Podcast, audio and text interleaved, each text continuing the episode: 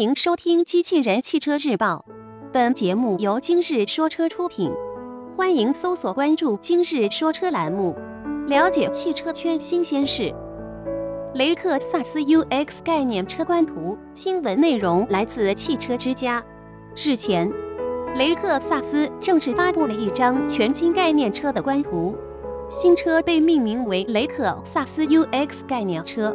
新车将于今年九月二十九日开幕的两千零一十六巴黎车展全球首发。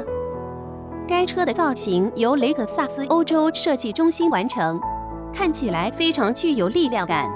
雷克萨斯家族式风格非常浓重，采用大量复杂的线条进行勾勒，对开式车门配合溜背式造型，给人感觉非常动感。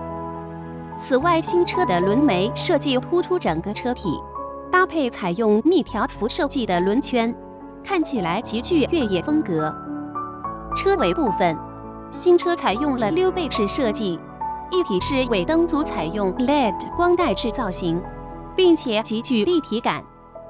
而后保险杠设计极具层次感，并采用了双边共两出排气布局。